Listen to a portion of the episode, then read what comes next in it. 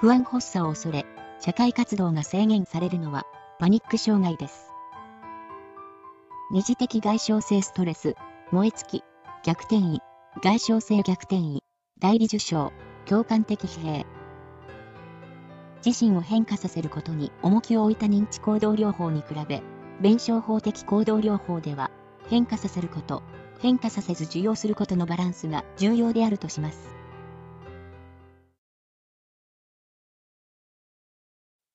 緩和ケアについて、正しいものを2つ選べ。1、終末期医療への人的資源の重点配備が進められている。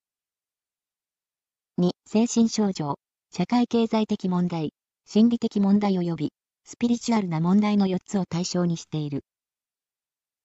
3、我が国の緩和ケアは、がん対策基本法とがん対策推進基本計画とによって推進されている。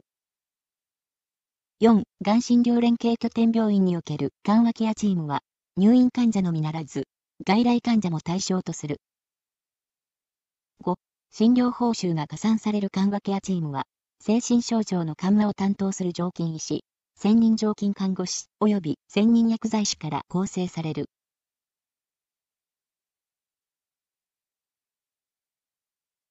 正解は、3、我が国の緩和ケアは、がん対策基本法とがん対策推進基本計画とによって推進されている。と。4、がん診療連携拠点病院におけるがん和ケアチームは、入院患者のみならず、外来患者も対象とする。終末期の医療への人的資源の重点配備が進められているということなんですが、これは終末期だけではないというところがポイントですね。えー、だから説明の1は正解にはなりません。で2番の精神症状、社会経済的問題、心的問題及びスピリチュアルな問題の4つを対象ということなんですが、えー、これは4つではなくて3つですね。身体的、あと心理社会的、それと3番目がスピリチュアル的な問題に対応す、対象としているということになります。で、5番目の説問によると、診療報酬が加算される緩和ケアチームは、精神症状の緩和を担当する常勤医師、それと専任の常勤看護師、ここまでいいですよね。あと、専任薬剤師から構成されるということなんですが、えっ、ー、と、ここに抜けているのがですね、身体症状を緩和する常勤医師が抜けてるんですね。えー、要するにどういうことかっていうと、精神症状を緩和する常勤医師だけじゃなくて、身体症状を緩和する常勤医師も含まれていると。あとは常勤の看護師と、えー、あと薬剤師の方は別に常勤でなくてもいいということになってるんですね。ポイントとしては、精神症状と身体症状の両方の常勤医師がいるということです。で、緩和ケアとは何かっていうのはちょっと厚生労働省から出ていて、えー、がん対策推進基本計画において緩和ケアについて定義されているんですね。がんと診断された時から緩和ケアの推進が重点的に取り組むべき課題として位置づけられている。緩和ケアってがんだけじゃないのかと思ってたんですけども、そのほぼほぼがんという緩和ケアっていうことみたいですね。で、がん患者とその家族が可能な限り質の高い治療、えー、療養生活を送れるように、身体的症状の緩和と精神心理的な問題をケアすると。で、これはまた、ポイントとしては終末期だけではなく、がんと診断された時から、がん治療と同時に行われることが求められているということですね。だから通院している時も求めるってことなんですね。心の健康問題により休業した労働者が職場復帰を行う際に、職場の公認心理師が主治医と連携する場合の留意点として、正しいものを2つ選べ。1、主治医と連携する際は、事前に、当該労働者から同意を得ておく。2、主治医の復職診断書は、労働者の業務遂行能力の回復を保障するものと解釈する。3、主治医に情報提供を依頼する場合の費用負担については、事前に主治医と取り決めておく。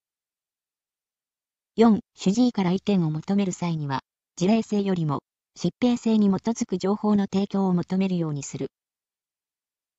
5、当該労働者の業務内容については、プライバシー保護の観点から主治医に提供すべきではない。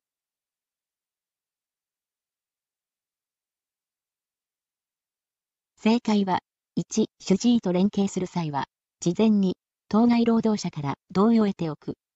と、3、主治医に情報提供を依頼する場合の費用負担については、事前に主治医と取り決めておく。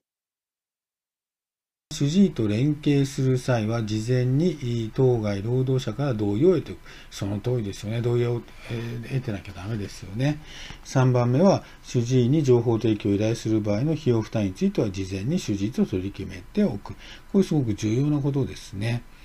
で、2番目の主治医の復職診断書は、労働者の業務遂行能力の回復を保証するもの。そんなわけないですよね。それは間違いとなります。あと、主治医から意見を求めるときは、疾病性に基づく情報っていうよりは、えっ、と、事例をこうお話しして、これについてどうなのかという意見を聞いた方がいいということになります。え、あと5番目の労働者の業務内容については、プライバシー保護の観点から主治医に提供すべきではない。そんなこと言ったら主治医の判断がなかなかしづらいということになりますよね。二次的外傷性ストレス Secondary Traumatic Stress STS による反応について正しいものを2つ選べ。1、幼児期のトラウマ体験を原因とする。2、フラッシュバックを呈することがある。3、被害者の支援活動をしている人に生じる。4、回復には年単位の時間を要することが多い。不安発作の反復を恐れ、社会的活動が制限される。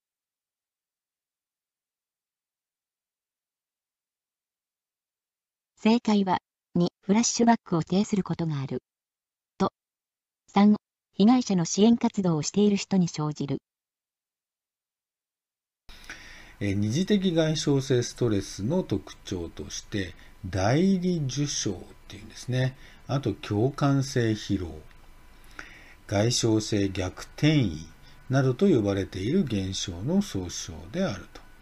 犯罪や災害、事故、戦争などの悲惨な体験を負った人の話を聞いたり、現場を直目撃することで、えー、自らは体験していなくても被害者と同様の PTSD 症状を示すことということになっています。えーと、まずこれは何の前触れもなく突然起こるんですね。バーンアウトが徐々に起きるのに対してこれは何の前触れもなく起こるということになります。無力感や困惑、えー、孤立無縁感があるということですね。ただし回復のペースもが早いということになります。問題に戻ります。1番の幼児期のトラウマ体験を原因とするそういうことではないですね。2番のフラッシュバックを呈することがある。その通りです。3番、被害者の支援活動をしている人に生じる。これが二次的外傷性ストレスですね。4番、回復には年単位の時間を要することが多い。これは違いますね。回復が早いということです。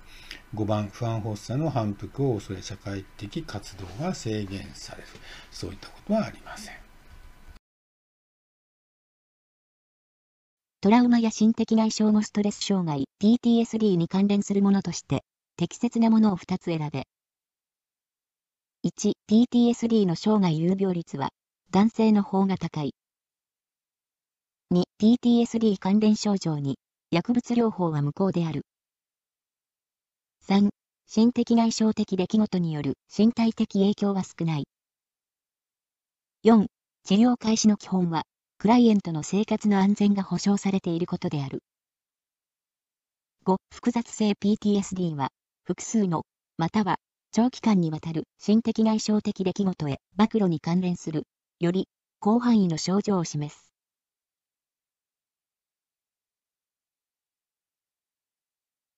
正解は、4、治療開始の基本は、クライエントの生活の安全が保障されていることである。5、複雑性 PTSD は、複数の、または、長期間にわたる心的外傷的出来事へ暴露に関連する、より、広範囲の症状を示す。PTSD の生涯有病率。米国でのケスラールらの調査では、人口の8%程度に PTSD が発症するとされています。同じ調査では、PTSD を生じるような危険な体験をする率は、男性で60.7%、女性で51.2%です。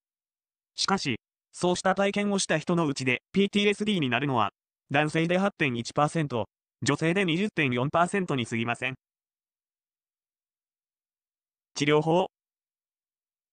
薬物療法。抗うつ薬は、PTSD に対する第一選択の治療法と考えられており、うつ病が見られない人でも第一選択となります。選択的セロトニン再取り込み阻害薬、SSRI やミルタザピン、ベンラファキシンなどの抗うつ薬が、最もよく推奨されます。トラウマに焦点を当てた認知行動療法、持続エクスポージャー療法は、米国学術会議の報告書で、薬物を含めたあらゆる治療法の中で、唯一、十分な効果があると認められています。それ以外に、眼球運動をしながらトラウマを想起させる眼球運動脱感作療法があります。 Eye Movement、Desensitization Reprocessing、EMDR。複雑性 PTSD、 Complex、Post、Traumatic、Stress、Disorder、CPTSD。複雑性 PTSD とは、組織的暴力、家庭内殴打や児童虐待など、長期反復的なトラウマ体験の後にしばしば見られる感情などの調整困難を伴う心的外傷後ストレス障害 PTSD である。ESMOS Disorder of Extreme Stress Not Otherwise Specified とも呼ばれる。問題に戻ります。1、PTSD の生涯有病率は男性の方が高い。不適切です。女性の方が高いです。2、PTSD 関連症状に薬物療法は無効である。不適切です。薬物療法は有効です。3、心的外傷的出来事による身体的影響は少ない。不適切です。4、治療開始の基本は、クライエントの生活の安全が保障されていることである。適切です。PTSD 治療の基本です。5、複雑性 PTSD は、複数のまたは長期間にわたる心的外傷的出来事への暴露に関連する、より広範囲の症状を示す適切です。長期反復的が特徴です。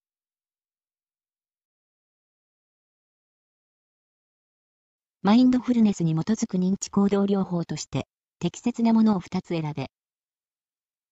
1、内観療法。2、応用行動分析。3、弁証法的行動療法。4、アサーショントレーニング。5、 Acceptance Commitment Therapy、ACT。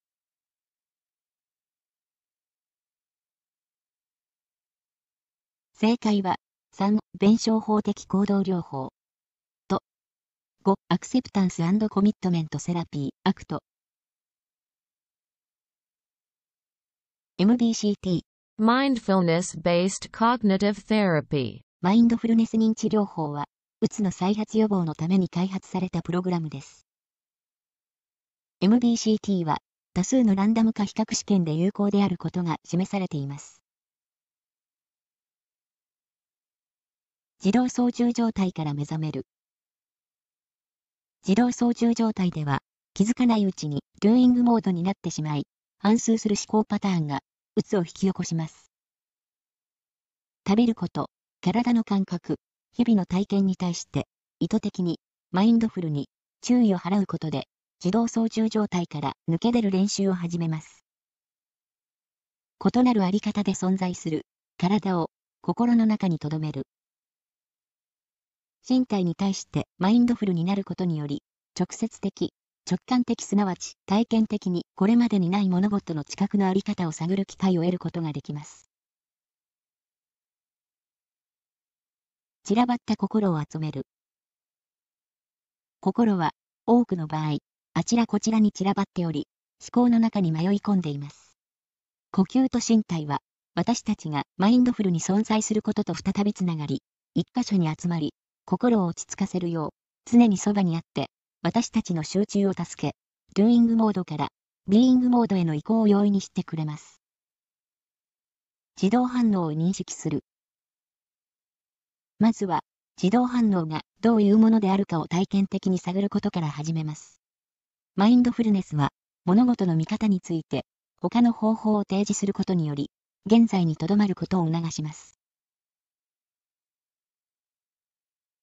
受け入れ、あるがままにさせる。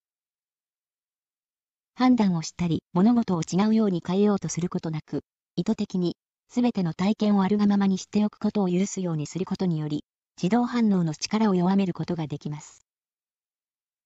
上手に対応する、思考は事実ではない。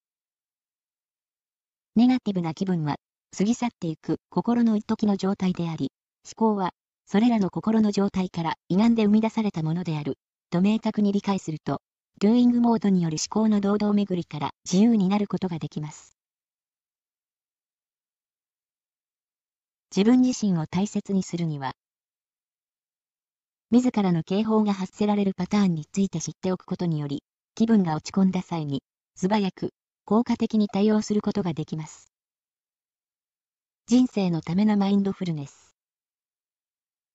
日常的なマインドフルネスの練習を行おうという意図を、自分自身の大事にしている価値や自らをケアする前向きな理由と結びつけることが役に立つでしょ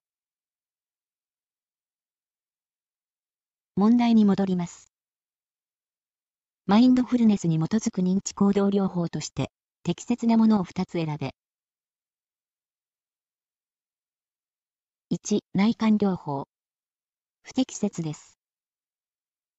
内観療法とは、過去から現在に至るまでの対人関係の中で、してもらったこと、して返したこと、迷惑かけたことを振り返り、徹底的に自己を見つめ直すことで、自分本来の生き方をつかむ精神療法です。吉本維新が、浄土真宗の一派に伝わる見調べという弓道法から宗教的色彩を除き、誰にでもでき得る形に発展させたものです。2、応用行動分析。不適切です。応用行動分析、ABA とは、行動の前後を分析することで、その行動の目的を明らかにし、前後の環境を操作して問題行動を解消する分析方法のことです。自閉症児など、発達に課題がある子供の問題行動を適正な行動に変えることに初めて成功した治療法として知られています。3、弁証法的行動療法。適切です。弁証法的行動療法は、認知行動療法の一つであり、需要と変化の間での揺れ動く。自分では制御できない。激しく辛い感情を抱えて苦しんでいる人のために開発された治療法です。特に、境界性パーソナリティ障害を持つ人に有効だと言えます。問題行動の中にある適応への努力を見出すこと、適応的な行動を増やし、不適応な行動を減らすことによって、問題行動の解決を図ります。4. アサーショントレーニング。不適切です。アサーション、自己表現トレーニングとは、自分も相手も大切にした自己表現を身につけていくためのトレーニングです。自分の気持ち、考え、信念等を正直に、率直にその場にふさわしい方法で表現できるコミュニケーションを目指します。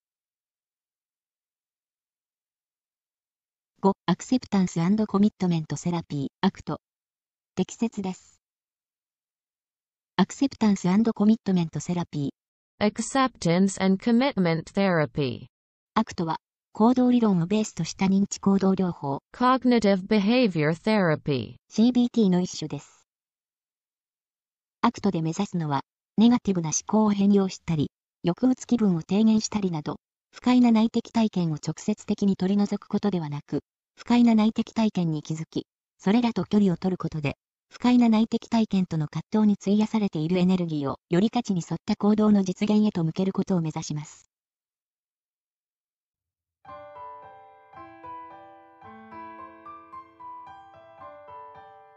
不安発作を恐れ、社会活動が制限されるのは、パニック障害です。二次的外傷性ストレス、燃え尽き、逆転位、外傷性逆転位、代理受賞、共感的疲弊。自身を変化させることに重きを置いた認知行動療法に比べ、弁証法的行動療法では、変化させること、変化させず受容することのバランスが重要であるとします。